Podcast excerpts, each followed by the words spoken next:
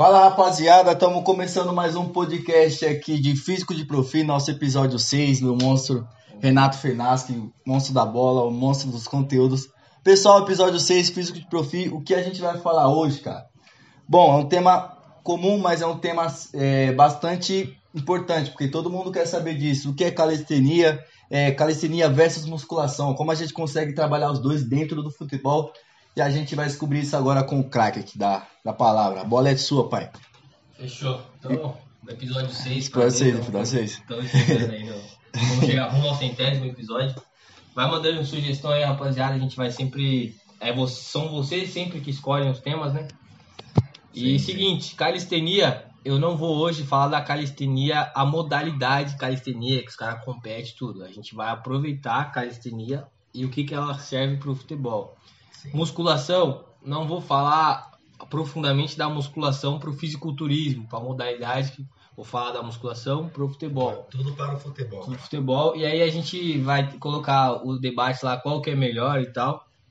E a primeira resposta sempre é assim, o que, que é melhor, calistenia ou musculação? Os dois, cara. Por que, que você vai jogar um fora? Você tem um arsenal ali de armas e você vai pra guerra com, com snipers, vai pra guerra com, com aquele o, o, o rifle, você vai com o canhão, é, o canhão, você vai com tudo. E aí você vai usar o que for a guerra pedir. E aí no, na preparação física é a mesma coisa, você vai usar o que o, a opção te dá, que nem agora a gente tá 100% em casa, né? Quarentena. Pô, calistenia tá bombando. Sim, sim. Calistenia tá bombando. Mas assim, dizer que a calistenia é, menor, é melhor e largar a musculação, tem padrão de movimento que a gente não vai conseguir só com o próprio peso do corpo. E tem coisas que a musculação talvez não seja tão legal para o jogador de futebol, porque dentro de campo a gente está lá com o peso do corpo, então a calistenia é mais específica. Mas eu não jogaria nenhum dos dois fora. Dá para conciliar os dois juntinhos ali, casadinho. Dá. Irmão, antes de mais nada, queremos entender o que é calistenia. Muita gente nunca ouviu esse nome, só ouviu o nome de peso do corpo. Ah, treinar peso livre ali do seu próprio corpo. Cara, o que é calistenia? Já, já deu spoiler aí, então tá, vamos aí, vamos pra dentro aí. Legal. Calistenia, também não vou ficar aqui querendo entrar em discussão com caras que são atletas de calistenia e tal. Calistenia, assim, no, o que o jogador precisa saber é que calistenia é uma modalidade de exercício, uma categoria, um método que usa o próprio peso do corpo para estar tá fazendo os exercícios. Claro, tem sempre os caras que vão muito além disso, os caras de elite, mas a gente não precisa, a gente do futebol não precisa ser da elite da calistenia. Tem muita coisa boa, sim, que a gente precisa fazer e vai evoluir. Mas a gente não precisa chegar até o pé da letra. Aí eu falo assim, não, calistenia é o peso do corpo. Aí chega o cara lá do o boladão da calistenia. Não, calistenia é isso aqui, isso aqui. Mas a calistenia basicamente é isso. A gente lidar com o nosso próprio peso corporal, fazer treinos de força com o nosso peso corporal, ter resistência em algum tipo de movimento, então é show de bola. Não sei se vocês já foram aqui em São Paulo, no Parque Ibirapuera, Ibirapuera é, tem uns caras que fazem bastante, assim, então os caras se reúnem, ficam todos lá. Cara, são movimentos espetaculares, movimentos que eu nem imagino fazer. Por exemplo, o movimento do mastro, que é o cara pegar aqui e ficar segurando, o cara segura muito. Então ele, pega a barra, segura com as duas mãos na barra, tira os dois pés e fica segurando. Corpo pra caramba, velho. E aí, pô, show de bola. Só que o jogador de futebol não necessariamente precisa estar daquele jeito. É. Tem coisas da calistenia que a gente pode aprender. Então, resumindo tudo, calistenia é quando a gente consegue trabalhar com o próprio peso corporal. Bem demais, bem demais. Irmão, agora falando mais no gesto, no gesto específico a gente realizar aí no campo, que é de corrida, é de empurrar, de saltar, de puxar. Cara, o que vai prevalecer mais no futebol, para o futebol? A calistenia, um treino lá de calistenia ou a musculação em si? Cara, lá dentro de campo a gente tem que estar sempre sendo específico. Lá dentro de campo a gente não pega nenhum tipo de peso, nenhum tipo de máquina. É o nosso corpo e a carga de outro, entre aspas, outro corpo que é um adversário. Então, assim, a calistenia, em muitos dos exercícios, ela vai, se a gente for fazer um comparativo, ela vai ser mais específica para o futebol por conta disso, porque ela lida com o próprio peso do corpo. Porém, tem alguns planos de movimento, aí, alguns padrões de movimento que a gente não consegue executar tanto com a calistenia, a gente não consegue ter um controle de carga legal com a calistenia, e aí a musculação vem para cobrir esse gap aí, esse gap que a gente fala é uma coisa que está faltando, né? Então a muscula... por isso que eu falo, você não jogar nenhum dos dois métodos fora, usa os dois que falta sim. em um, tem no outro, você se completa e faz o método fera. Sim. aquele movimento de desenvolvimento, no caso. A calistenia é meio complexa para fazer esse movimento, mas tem gente que consegue, cara. Mas é muito difícil, exige bastante força ali Legal, do core. é. Um, um dos, um dos padrões fundamentais de movimento humano é uma coisa que não foi eu que inventei, foi Deus. Se você não acredita em Deus, pode trocar a palavra Deus por universo. Mas é aqui tem alguns padrões, tem alguns padrões básicos que, que é, por exemplo, empurrar na horizontal, empurrar na vertical, puxar na horizontal, puxar na vertical. São padrões de movimentos básicos que a gente faz lá desde a época das cavernas. Então é uma coisa humana. E depois de muito tempo trabalhando com máquina, nós da, pre- da preparação física, ciência do treinamento, descobrimos que esses padrões são os, os mais eficientes para tornar um jogador mais eficiente dentro de campo, mais produtivo. Então, chegou lá. Então, com calistenia, a gente consegue muito bem, por exemplo, fazer uma flexão de braço e o, pa- o padrão de empurrar na horizontal, tá show. A gente consegue pegar uma barra fixa e fazer uma, uma puxada ali na vertical, show de bola. Mas tem alguns padrões, e aí a gente pode falar também sobre a horizontal. A horizontal a gente pode fazer uma remadinha ali horizontal.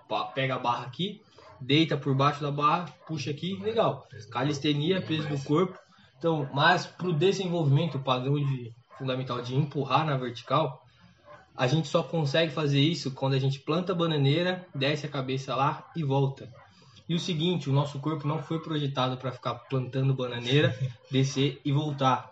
A tensão que a gente coloca na nossa coluna, ela é muito desnecessária e a nossa coluna não foi projetada para isso. A parte de baixo da nossa coluna, sim, os discos são maiores e tal, que aqui da região lombar. Os discos são maiores, eles foram feitos para suportar essa carga da cabeça, do peito. Mas a parte daqui de cima, do finalzinho da coluna ali, é uma parte muito fina. E aí você quer descarregar o peso das suas duas pernas, o peso do seu tronco ali em cima, aí Inicial, é. E aí vai ser prejudicial. Então a ciência já vem mostrando alguns déficits aí já vem mostrando que esse movimento não é legal. O pessoal do CrossFit faz bastante e assim é uma proposta legal porque é você lidando com o seu próprio peso do corpo, mas quando a Você gente não tem uma boa vivência, isso pode não, não é nem vivência, todo mundo. Todo mundo, cara. Até Todo quem mundo. tá acostumado a fazer. O nosso corpo não foi projetado para isso. Então louco. Pode passar aí, mãe. Rapaziada, estamos em quarentena, estamos invadindo a lavanderia da minha mãe. Pode passar por aqui, passa aqui. Dá um salve, dá um salve. Não, vai galera. pô. Invadiu a lavanderia da minha mãe, ela tá passando aqui, mas tá tranquilo. Nós estamos roubando espaço. Estamos roubando, estamos invadindo. É aquela questão do. Ah, tem, um, tem um, uma onça aqui na minha casa. Você que invadiu a, a mata dela lá. Então é, é o seguinte, então, cara, o nosso corpo não foi projetado para fazer esse movimento de plantar a bananeira, ficar fazendo essas, essas flex, entre as flexões, né? E, e nem um cara mais treinado possível é, sai bem nisso. No longo prazo sempre vai ter um probleminha, porque não dá pra discutir com a natureza, cara. Não dá. Não dá pra discutir. Se tá tendo uma avalanche lá, você vai querer parar a avalanche com a sua mão. Você não vai conseguir. A natureza foi feita pra acontecer aquilo. Você não vai conseguir fazer parar de chover. E o nosso corpo não foi projetado pra ficar andando. A gente é bípede, né? Projetado pra ficar com os dois pés no chão, não as duas mãos. Ou seja, então no caso de empurrar vertical, então é mais aconselhável ir pro lado ali da musculação, Com um halterzinho, uma barra. Bem demais. Pega um halter, pega uma barra, qualquer coisa do tipo aí e faz. Irmão, é possível obter os resultados treinando a calistenia, só o próprio peso do corpo, igual de quem alguém faz musculação? Ali bem parecido No os começo resultados? sim, no começo sim. Então tem a, a frase lá que a gente até comentou dela na semana. Que, cara, se eu não me engano, é do Gilmar Pinto Guedes, mas me desculpa se não for dele, se for de outro cara. É, pro merda, qualquer merda serve. Então, cara, se você é um cara destreinado, se você não tá treinado há muito tempo, você tá mais de um mês parado, cara, qualquer estímulo de treino vai gerar uma adaptação. Qualquer estímulo, mais ou menos, né? Também não vai fazer qualquer besteira.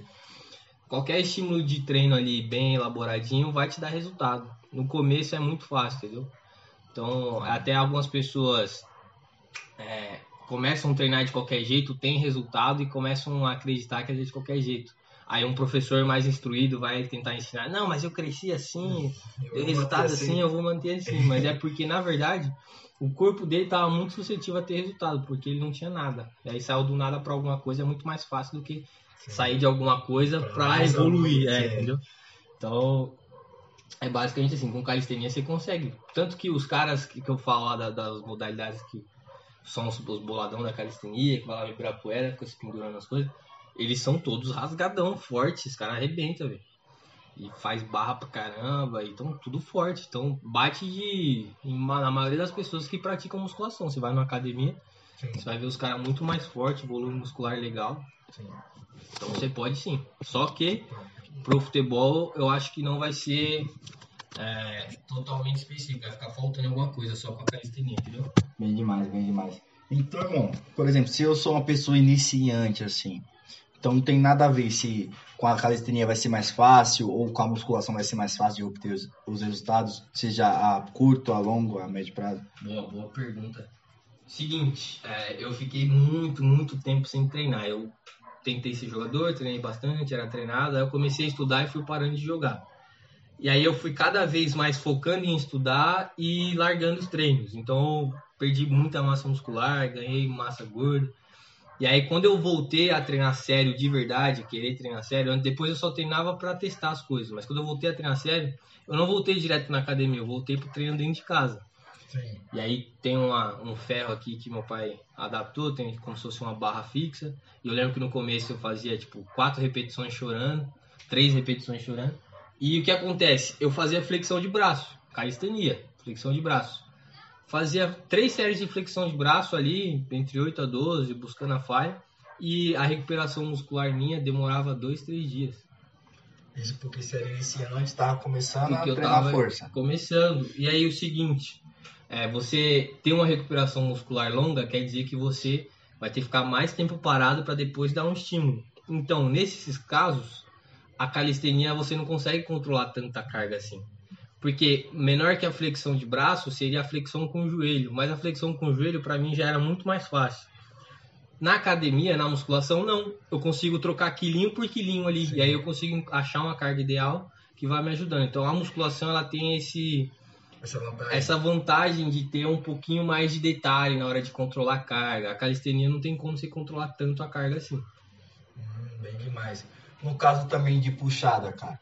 Ou seja, a calistenia seria, ou melhor, teria mais resultados. Você fazer uma puxada, na cali, uma puxada vertical na calistenia do que você chegar lá na musculação e fazer uma puxada aqui no pulley fechado mesmo. Cara, é uma ótima pergunta. Inclusive eu nunca li um, um estudo, um artigo comparando os dois. Porque tem pessoas que acabam trocando um Mas é, é o seguinte, se você quer resultados de hipertrofia, você quer primeiro a hipertrofia e a força como consequência. A musculação vai te ajudar mais, porque a musculação você vai conseguir falhar entre 8 a 12, falhar lá na zona alvo que a gente gosta e tal. É uma uma pergunta que eu tinha Entendeu? anotado pra você, mas pode mandar brasa. A gente vai conseguir falhar nessa zona alvo legal para hipertrofia. que, Como para quem não, não conhece ainda, entre 6 e 15 é uma zona muito boa para a gente chegar na falha concêntrica e ter resultado de hipertrofia. E aí aqui no método Joga BR eu coloco entre 8 a 12 para que se você errar em alguma repetição, por exemplo, era, era, de, bateu 8, os- os seis. era de 8 a 12, mas você fez 7 e falhou. Não quer dizer que você perdeu a série, você continuou ganhando. Mas aí eu colo- aproximo um pouco mais para diminuir o risco. Porque se eu falo de 6 a 15, fica uma coisa muito grande. Então confunde o atleta. E aí eu falo de 6 a 15, ele põe a carga achando que ele garante 6 e faz 4, já não tá no meu trabalho, já não é o meu objetivo. Então eu coloco entre 8 a 12. Fecha aspas agora.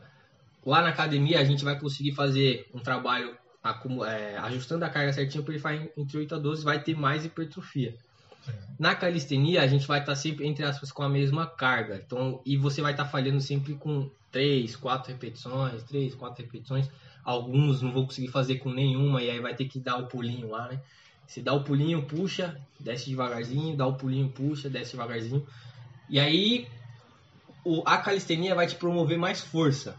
E a musculação vai te promover mais hipertrofia. Vai depender do que, que você quer.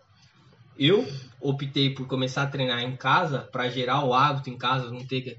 Porque o pessoal ele erra muito quando vai começar é o seguinte, ele vai na academia, ele compra a chequeira, e compra o suplemento, e não sei o que, compra roupa, e dá três semanas ele Já não tá, já era. E eu comecei pequeno, falei, não, como eu já tinha, claro, já tinha conhecimento, né, tava terminando a faculdade, eu falei, não, vou começar aqui em casa, quando eu pegar o hábito de estar sempre fazendo exercício, porque eu ir pra academia, eu tinha que romper um monte de barreira, né?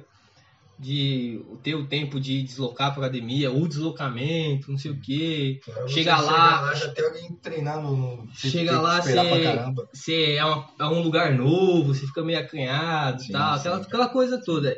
E eu também teve uma coisa que eu, eu queria treinar junto. Eu era um cara que, antes de, de criar esse hábito, eu precisava ter alguém treinando.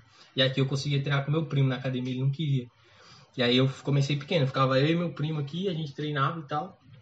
E aí depois de uns três meses, que aí eu, eu cheguei a ter uns pezinhos, halteres, depois de uns três meses eu falei, pô, agora eu já tô bem, eu acho que aqui em casa já não tá extraindo tudo de mim, vou pra academia. Aí sim eu fui.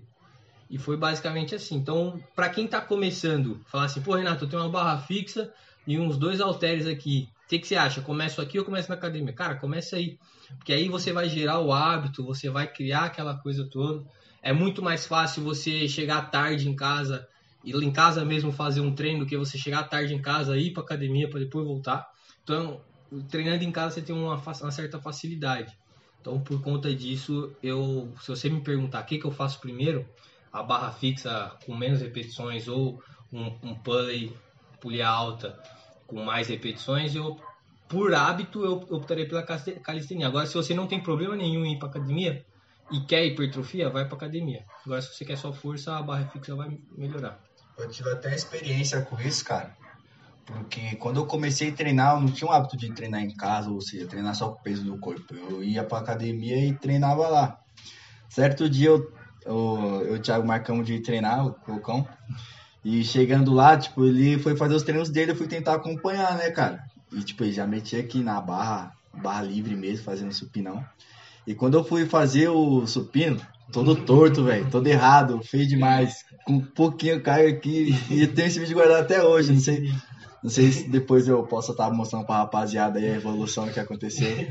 Mas, cara, eu acredito que se eu tivesse treinado em casa, feito uma flexãozinha de braços, antes de começar o trabalho na academia, acho que eu estaria mais preparado para chegar. lá mais preparado e economizaria o dinheiro da academia. também. Lógico. Que, que aí também é uma coisa que eu deixei de falar. Então, às vezes o dinheiro da academia importa pra você. Então, se você vai ter o mesmo. Por merda, qualquer merda serve. Se você vai ter o mesmo resultado indo lá na academia ou treinando em casa, cara, treina em casa. Deixa esse da Sim, academia e você faz outra coisa. Ainda acho que ele fez isso só pra me sacanear, cara.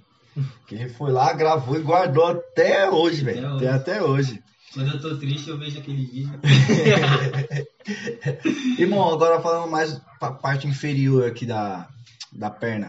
Muitas pessoas gostam também de ter um ganho na estética aqui bacana. Sabemos que o treino que promove mais estética são em máquinas, mas é possível também obter esses ganhos estéticos com a própria calistenia mesmo, ou musculação com halteres, Consegue sim, cara. Consegue. iguais a Mas, de máquina, assim, velho? É sempre. Se for hipertrofia, se for estética, a máquina sempre vai ganhar. Porque a máquina, assim, o controle de carga é ótimo, né? Você me- mexe ali, tira, troca o pezinho e tal. Então você consegue controlar a falha muito melhor do que com a calistenia. Se você é iniciante, você consegue sim. Agora, se você já é avançado, que, que nem foi no meu caso aqui, eu aqui eu treinava inferiores também aqui em casa. E aí eu falei, pô, agora eu preciso ir pra academia, preciso pegar um pouquinho mais de peso e tal. Então foi basicamente assim. Se você já é, já é treinado e quer hipertrofia, a academia vai te dar muito mais recursos. Agora, se você não é nada, a calistenia vai servir também. Aí, beleza. Aí eu sou um iniciante, cara. Vamos supor, sou um iniciante e não tenho uma boa vivência com treino, assim. Por exemplo, com movimento, fazer o afundo, no caso. Você acha melhor começar na máquina ou começar aplicando a fundo já meio, mesmo sendo meio errado, tipo, tô nem aí, vou lá fazer a fundo, vou aprender. Legal. Aqui na JBR, o que, que a gente faz? A gente faz um trabalho no todo, né? Tem os preventivos, e aí você, por exemplo, melhorar a ativação glútea, melhorar, fortalecer glúteo médio, todo o complexo posterolateral, vai te fazer ter uma melhor estabilidade de movimento. Você melhorar a mobilidade de, torno, de tornozelo vai te dar uma maior dorsiflexão, que também vai te dar uma maior qualidade no movimento. Então aqui na JBR o que a gente faz? A gente começa com os trabalhos bilaterais, né, bipodais, com as duas pernas e tal, e vai fazendo esse trabalho por fora, entendeu? E aí, com o passar do tempo, o que, que eu vou fazendo? Nos aquecimentos do treino bi- bilateral, eu coloco pro cara fazer um afundo. Coloco o cara fazer um agachamento búlgaro. E aí, Sem carga. sem carga, durante o aquecimento, porque se ele errar o movimento, pô, tá sem carga, tá tranquilo, é aprendizado. E aí ele acertou o movimento durante o aquecimento e continuou fazendo trabalho, com duas, três semaninhas, o cara já tá craque. E aí a gente começa a colocar sobrecarga agora. E aí a sobrecarga na calistenia só vai ter a do peso do corpo, não vai ter a adicional. Falando agora, você citou aí o agachamento búlgaro, falando mais agora na parte de prevenção de lesão, cara. Sabemos que agachamento búlgaro dá pra trabalhar com a calistenia também, só o peso do corpo pega bastante. Se eu tenho valgo de joelho, cara, por que eu não posso estar executando esse exercício? Legal. O valgo de joelho, para quem ainda não sabe, é uma, uma oscilação que a gente tem ali no joelho Sim. quando a gente faz algum tipo de movimento, ele oscila. E aí um bom teste para fazer isso é você subir em cima de uma cadeira e aí você tira uma perna, deixa só uma perna em cima apoiada na cadeira, a outra você vem descendo devagarzinho, como se fosse ir pro chão, mas vem devagarzinho, em câmera lenta. Se o teu joelho ficar firme, quer dizer que o teu valgo de joelho está controlado. Se ele oscilar só um pouquinho, também quer dizer que está controlado. Agora, se ele oscila bem, é uma coisa bem visível assim, quer dizer que você tem um valgo de joelho. Se ele entra com tudo, quer dizer que tem um valgo de joelho acentuado. E aí, e tem muitos casos, eu pego muitos atletas assim, que o joelho faz aqui, ó. E não é culpa dele, simplesmente ele não tinha informação, não estava treinando Na para época fazer aquilo. tinha também, mas comecei o fortalecimento de glúteo ali, melhorou pra caramba. Melhorou. E aí esse valgo de joelho, ele tá muito correlacionado com lesões de ligamento, principalmente LCA. Então é uma coisa que a gente evita bastante aqui na Joga BR. Todos os jogadores, não importa se ele não tem ou se ele tem, faz o trabalho de fortalecimento glúteo para não ter. Porque se ele tem, aumenta muito o risco e eu quero sempre diminuir os riscos. O agachamento búlgaro, a gente fica com o pé para trás, apoiado em alguma coisa, e a gente faz aquele movimento. Se tem valgo de joelho, a gente está colocando ali uma, uma carga desnecessária, a gente está colocando uma tensão desnecessária nos ligamentos. Então não- eu não curto muito, não passo. Se eu vejo que o atleta tem valgo de joelho, eu não passo agachamento búlgaro para ele.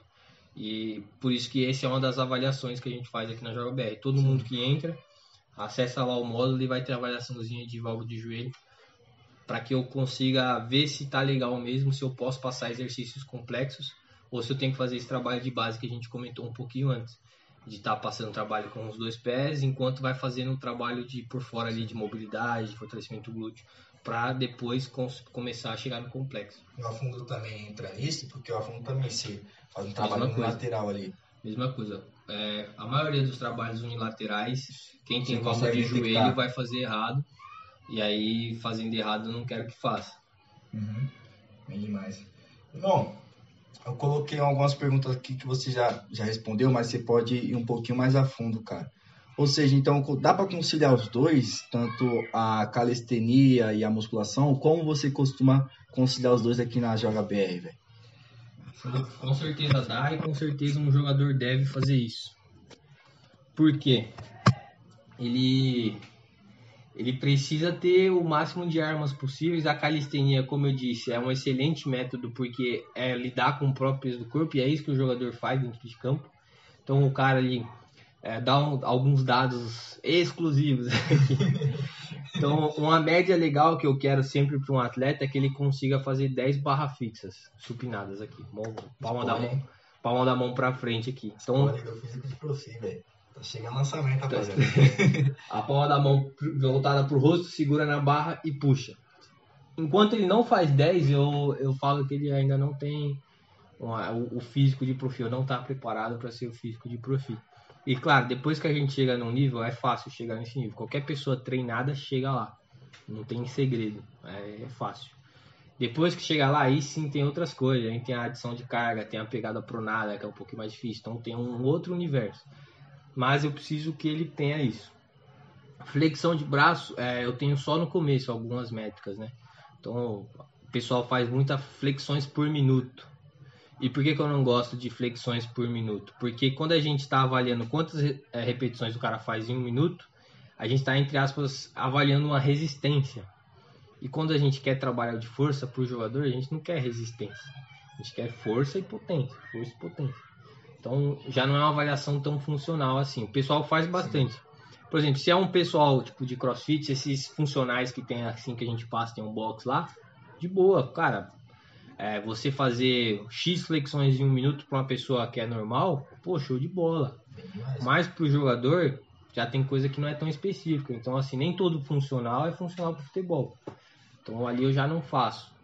O que que é aí, aí que eu falo assim, como que você vai avaliar só com calistenia um cara na, no empurrar horizontal, sendo que só flexão não tá legal? Você vai meter um monte de carga nas costas dele? Não é tão legal assim, é difícil. Então, ali eu já começo a trocar pelo supino. É, o no supino- musculação, No supino eu já tenho outras métricas, que aí a gente vai avaliando para saber se o cara tá bem ou não, se tá equilibrado com a elite do futebol ou não, se tá falta muito, se falta pouco. Rapaziada E assim a gente vai. tá escutando o podcast, como que funciona essas métricas aí? Que se Ah. avalia. As métricas são o seguinte, cara, o, a ciência do, do futebol aí, não a ciência empresa, a ciência do esporte no geral, né? Os pesquisadores que vão lá e fazem pesquisas e publicam artigos. Veio crescendo muito nos últimos anos. Então hoje a gente tem muitos dados legais. Pena que a maioria é em inglês, aí sempre precisa de que vir uma pessoa que entenda de inglês para traduzir para rapaziada. Eu não sei falar inglês, mas de tanto ficar para trás porque não sabia ler, eu hoje eu leio. Sim. Então a gente vai lendo. Não é que eu leio, nossa, vai ler pros isso- filhos dele, não sei o quê. De tanto eu ficar me esforçando, vai lá no Google Tradutor e tal, o que, que é isso? Aí vai. De tanto ficar esforçando, hoje eu tenho um pouco mais de naturalidade. Então eu pego um artigo, eu consigo entender toda a mensagem, faltam palavras, mas eu vou lá e traduzo rapidinho, já vou. As que eu já conheço já vai embora. Então, esses artigos, por exemplo, na Suécia tem muito artigo publicado, Portugal tem bastante, na Espanha não é muito, mas tem bastante. E o legal é porque quando tem são atletas da elite, né? Porque a Espanha é top no mundo, então a gente consegue saber quanto que um atleta pega no supino, quanto que um atleta faz no ioiô, quanto que um atleta é, faz de salto. E aí a gente consegue ter todos esses dados. Então a gente está criando aí uma biblioteca de dados aqui na JBR. E o que acontece? A gente vai comparando. Então, devido à quarentena, interrompeu muitos planos, mas um dos planos para mim esse ano era fazer um evento presencial onde a gente onde a gente traria os atletas da Joga BR para estar fazendo essas avaliações físicas iguais a do pessoal de elite lá fora. E aí a gente comparia, com, fazia a comparação dos resultados, né? E aí a gente fala, pô, você tem o salto de um atleta profissional do, da Espanha, você tem um ioiô de um sub-20 da Suécia. E isso é muito bom, entendeu? Isso aqui, pô, é show de bola você ter essa É comparação você ter essa referência. E, e aí é show de bola. E tudo isso nasceu dos trabalhos que eu fiz com garotos que queriam ir para a Europa, né? Com, com o Renan e tal. Lá, E, e alguns outros que eu não posso falar o nome porque eles ainda não foram. mas dar mas-. Mas aí, ô, por exemplo, o Renan, eu queria muito saber como que era o sub-20 de Portugal, porque ele ia para lá, que é até sub-19 lá, se eu não me engano. E aí eu procurei artigos que tinham de avaliação física de sub-19 de Portugal. E aí fui vendo quanto que tinha e tal, e aí eu fui preparando ele para ele estar acima da média em todos aqueles critérios. E aí quando ele chegou para fazer a avaliação física lá, ele estava acima da média em todos os critérios. Então esses dados eu fui acumulando e o seguinte, eu preparava o Renan e ficava falando, ó, tiozinho aqui tá pegando tanto, hein? Você não, você, eu tô te passando. E aí aquela ideia foi, caramba, ele tá, ele tá chegando na Europa melhor do que a média dos caras lá. E em algumas coisas eu tô no mesmo nível que ele, tô beliscando um pouquinho melhor. Sim. Só Então- ensinar, você já tá pegando pra você também, velho. Não, é que assim, eu treinava também e tinha os resultados. Eu sabia quanto que eu pegava no supino, eu sabia. E aí quando eu treinei o Renan, eu ficava me comparando, zoando ele pra meio que chamar, parte competitiva, né? Ah, Renan, você tá fazendo tantas barras, você é louco, o tiozinho aqui faz tantas. E aí a gente ia competindo. E aí eu, quando ele chegou lá e falou que, pô, chegou lá e chegou acima, falei, pô, se eu que tô estudando e trabalhando consigo ter uma métrica dessa, muito, muito provavelmente todas as pessoas podem ter também. Porque é, a minha genética não foi para ser um cara forte. Minha genética é mais resistente, fibra do tipo 1. E mesmo assim eu tô conseguindo. Então, pô, então é fácil. É fácil entre aspas, né? Entre aspas. E tem, tem toda uma bagagem de carreira para poder ter descobrido isso. Descobrido, nem sei se essa palavra existe. Descoberto. Descoberto, valeu, juntou. Mas é isso, então tem toda uma bagagem que, que eu fiz aquilo. Então eu falei, pô, é possível. E aí os caras que já têm uma tendência a ser forte vai conseguir ter esse resultado com muito mais facilidade do que eu. Eu já, já tô até imaginando a treta que vai ser quando lançar esse, esse evento aí. A rapaziada lá esperando, vamos ver quanto faz no supino. A rapaziada vai fazer com 30, e- 30 e pouco. Ah, fazer com 40. Véi, vai dar ruim, velho. O, o legal do supino, dá mais um spoilerzinho, é que o supino não é quanto o cara pega. É quanto o cara pega em referência ao peso, dele. ao peso corporal. Isso é show, porque assim, um cara de 80 comparado que pega com um cara de 60, o de 80 vai pegar muito mais. Mas aí o cara de 60 vai, vai ter em proporção ao peso corporal. Isso aí é show de bola. Isso é ser funcional, né? A gente tá baseando o treino de força em relação ao próprio peso do corpo. Que é, é uma das razões para a calistenia ser boa, porque ela fala com o próprio corpo. E quando a gente adapta a musculação para isso também, aí fica show de bola. Fica bem demais. E um spoilerzinho, o evento. Vai ter churrasco e campeonato de golzinho também. Vai ter um, vai ter um futsal. Vou Se tiver, né? Vamos, vamos ver. trabalhando aí pra ver como vai ser meu time aí. Chamar a rapaziada da hora pra gente tá ganhando esse torneio aí, velho. Vai ser bem demais. Tomando um gole aqui. Limão, as minhas caixinhas de pergunta aqui já acabaram, já acabaram. Mas, cara, deu pra entender bem o que é calistenia, é, o que é musculação, como os dois funcionam juntos. Dá pra funcionar juntos, isso é, Uhum. isso é, isso é bem demais. Se você quiser ter mais alguma coisa pra falar, fica à vontade. Porque minha caixinha aqui já acabou. Deixa eu ver, eu não tava preparado pra isso. Deixa eu ver, a gente falou que calistenia é bom, mas não é suficiente. Falamos que Cara, a gente musculação. A musculação, legal, vamos falar de peso, peso livre e máquina, porque nem, Peso livre máquina, velho. Já porque, falou um pouco, porque mas nem sempre o pessoal tá aprofundar mais. acompanhando a gente. É. O cara só tá vendo esse episódio, né? E aí a musculação, quando ela vai pra máquina, ela fica cada vez mais distante do campo. E aí a musculação na máquina foi feita pro fisiculturista cuidar do detalhe do músculo lá, isolar o músculo. Então, pro cara não contrair o core direito, não contrair os outros músculos direito para focar naquele músculo. Então, por exemplo, o pec deck ele tá focando muito ali no peitoral, ou se você fizer invertido muito nas costas. Sim. E aí, pro futebol, isso não é legal, porque o futebol a gente precisa contrair peito, mas o core tem que estar ativado, as costas tem que estar ativadas, a gente vai estar com instabilidade, os dois pés vão estar no chão. Então tem tudo isso. Você fazer um exercício sentado não tem nada a ver com futebol. Agora, você fazer um exercício em pé, com a base apoiadinha lá em posição de corrida, já tem muito mais a ver. Então, a calistenia comparado com a máquina, aí já a gente pode ter uma discussão grande de, ativação de core e tal. Agora, a calistenia comparado com o exercício livre, aí o exercício livre vai ter coisas que a calistenia não pode dar. Então, quando a gente junta o peso livre e a calistenia, a gente tem um. Quando a gente tem só a calistenia e só o peso livre, eu acho que eu iria muito mais pro peso livre, porque o peso livre me dá mais opções e tal.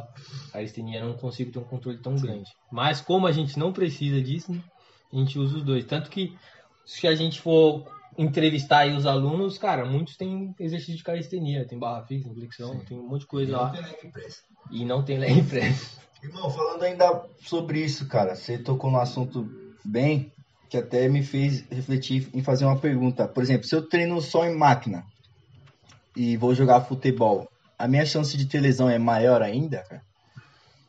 Cara, se eu te falar que li um artigo que fez, fez justamente Não, isso cara, e o cara da máquina lesionou, é mentira. É mentira, eu nunca li. Se tem e vocês conhecem, aí me mandem. Mas eu nunca li isso, eu nunca vi uma pesquisa que fez isso. Mas é o seguinte, quando a gente treina só máquina, a gente não produz uma ativação do core legal, a gente não produz uma ativação dos sinergistas le- legal. Sinergistas são os músculos que ajudam. Por exemplo, Os auxiliares. os auxiliares. Por exemplo, quando a gente faz um supino, quando a gente faz um supino, o ombro ajuda e o tríceps também ajuda, eles são sinergistas.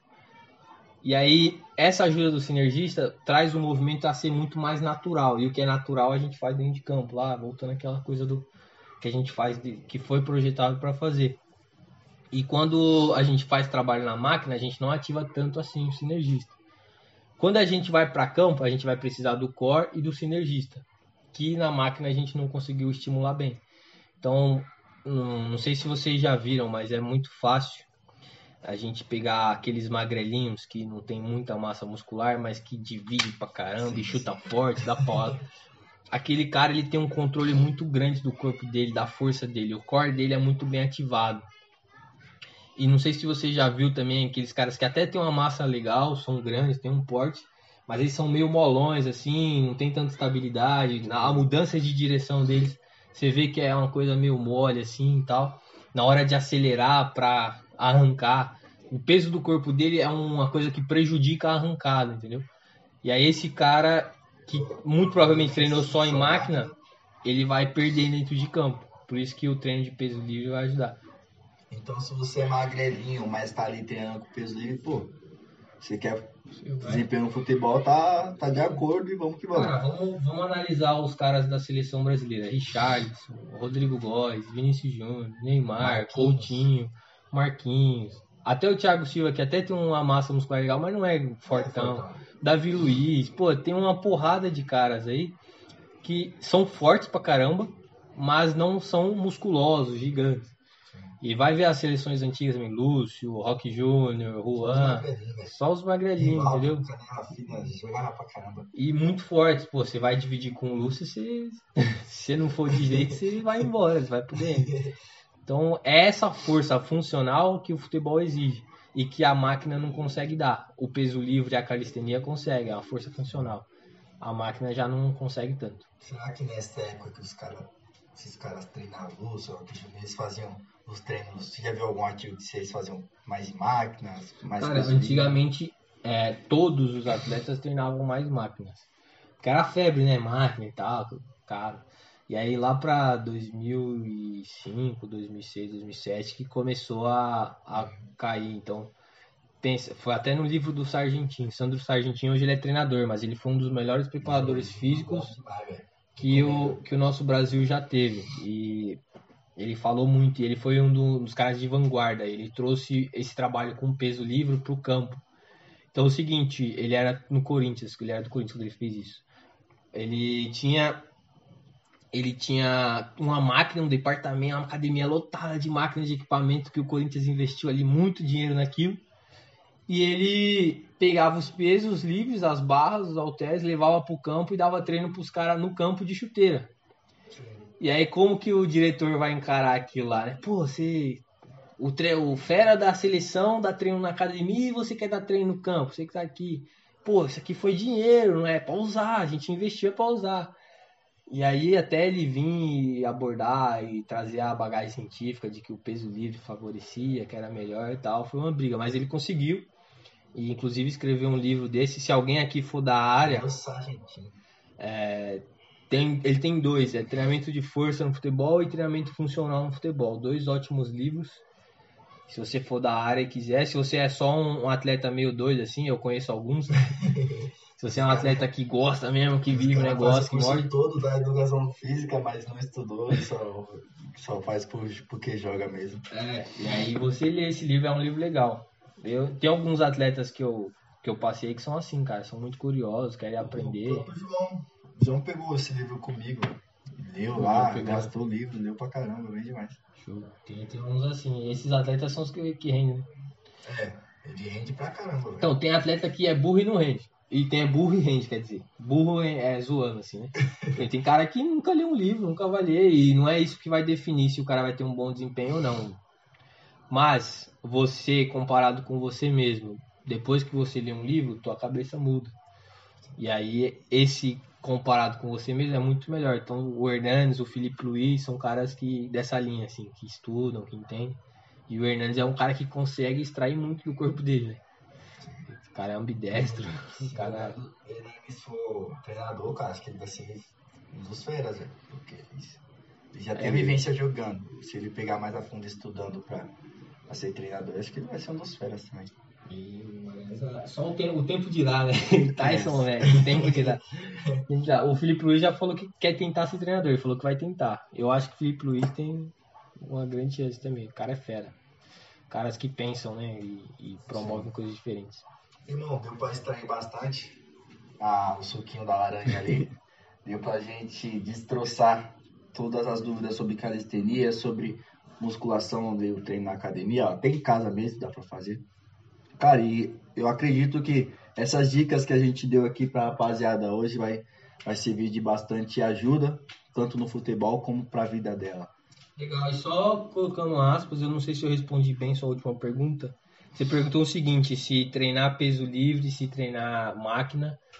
É, quem treinou máquina tem mais chance de lesionar. É, eu nunca vi um artigo que fala sobre lesões. Olha, esse aqui treinou na máquina teve 10%, a, 10 a mais de lesão. Mas quando a gente fala de treinar e ver a quantidade de força, ativação muscular, isso tem muito na ciência. Isso já é batido que o peso livre vai promover mais força. Eu não, eu não li nunca um artigo falando que o peso livre vai prevenir mais lesão. Embora, por exemplo, fazer os trabalhos excêntricos no lugar da cadeira flexora vai diminuir porque a gente está fortalecendo a fase excêntrica. Mas assim, nunca vi um, um artigo que pegou só máquina e outros e um, um grupo só máquina, um grupo só peso livre e treinaram eles, treinaram eles por três meses, um ano, e aí falou assim, ó, esse grupo aqui machucou pra caramba, o grupo do pack deck machucou, o grupo do supino não machucou. Aí eu nunca vi, mas quando a gente fala de treinar, por exemplo, um stiff no lugar de uma flexora, isso sim. E já até tem menos tendência. É, quando a gente faz o stiff ou o levantamento terra, a gente treina a fase excêntrica da posterior, a descida lá, a freada da posterior. E isso é muito mais específico com o jogo, porque no jogo a gente usa muito a fase excêntrica da posterior também. Quando a gente vai para a mesa flexora, a fase excêntrica da posterior já não é tão específica com a do jogo. Sim. E aí isso já isso aí a gente já tem dados que previne lesão sim e melhora a força. Agora no geral, máquina versus peso livre, eu nunca vi. Pode ser que tenha, mas eu chuto que não é legal não. Eu não, não arrisco. Sim. Eu não vou perder o tempo, por exemplo, para fazer uma pesquisa dessa, você teria que pegar tipo 20 caras no mínimo ali, 15, 20 caras e fazer eles e fazer eles treinarem máquina. E eu não vou fazer uma cara treinar máquina só para fortalecer o meu ego. Se eu já sei que o peso livre vai ativar muito mais e tal, e não vou assumir esse risco. Se teve alguém que fez isso, eu posso até estar procurando depois trazendo. Sim. Mas resumindo tudo, o peso livre vai ser sempre na frente, tanto no ganho de força quanto na prevenção de lesão, embora nunca tenha feito essa comparação. Bem Fechou? demais, pai, bem demais, bem demais. Rapaziada, finalizando mais um podcast aqui, episódio 6. Se você tem alguma dúvida sobre qualquer tema que você quer que a gente destroce aqui, destringe, sei lá, despedace, pode estar trazendo para nós que a gente vai, vai sim arrancar até o último suquinho do, do limão ali, para estar tá trazendo conhecimento e informações que não, são necessárias para você que joga futebol e quer subir de nível. Fechou. Tamo junto, rapaziada. Rapaziada que tá ao vivo no Insta, a gente vai Continua trocar uma ideia. Tamo junto. Aí vocês podem perguntar.